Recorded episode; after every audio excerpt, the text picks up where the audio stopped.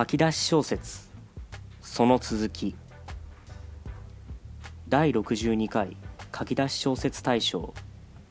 浦賀ペルリ名義。祖母がレーダーに映らなくなってから半年が経つ。祖母がレーダーに映らなくなってから半年が経つ。映らなくなったことは何度かあった。それでもせいぜい一月くらいだった。もうダメかもなと祖母をよく知る人は言う。祖母をよく知る人は本当に祖母をよく知っている。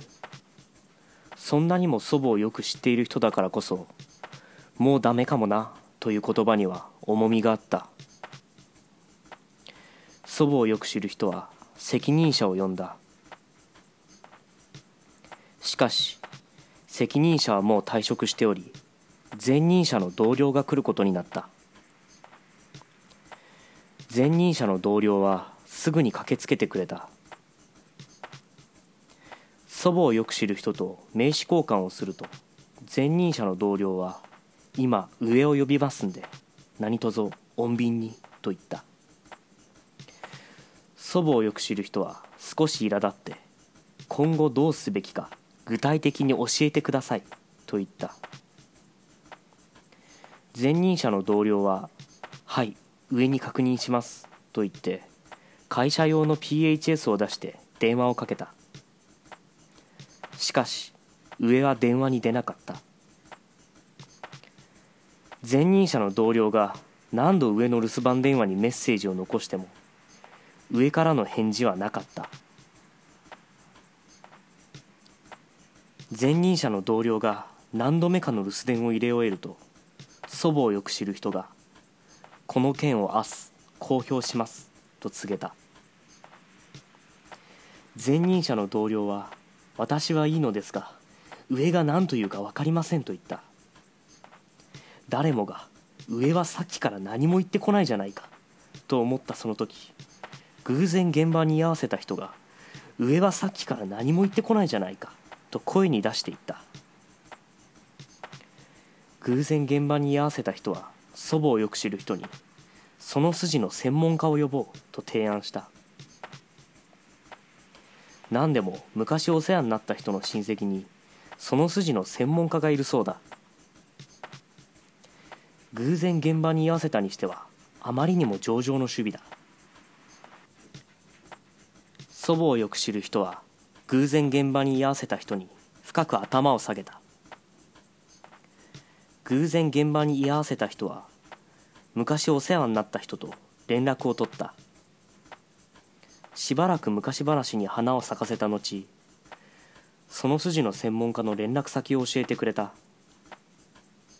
結果を言えばその筋の専門家は来なかった。いや正確に言えば来られなかった。その筋の専門家もまたレーダーに映らなくなっていたのだ。希望は絶たれた。誰もがそう思った時に電話が鳴った。匿名希望を名乗るその男性はこちらの事情を全て知っていた。前任者の同僚が情報漏洩を心配しまた上に留守電を入れ始めた。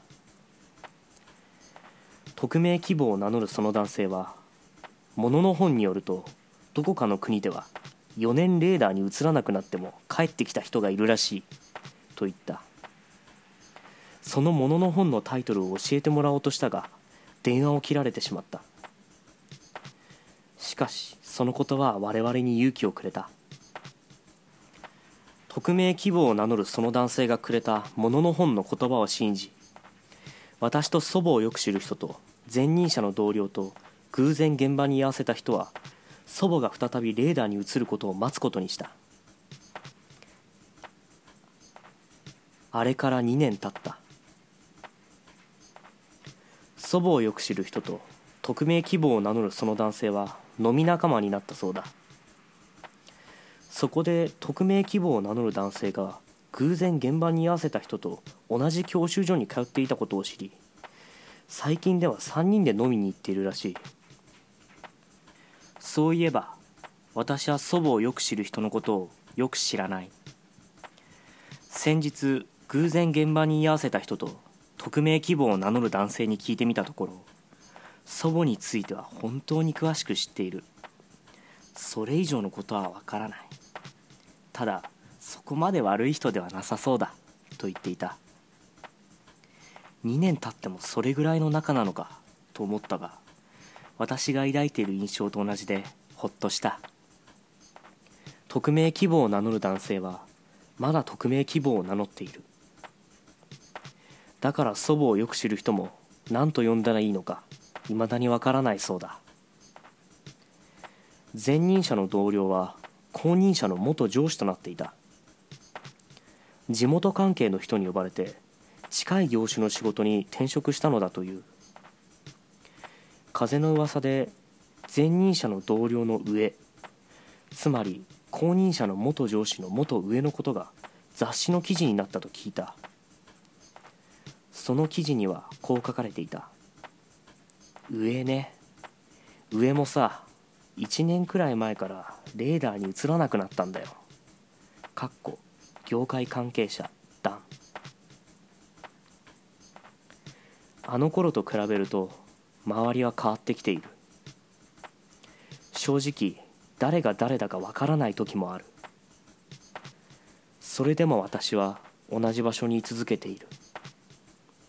なぜなら今も祖母はレーダーに映らないからだ。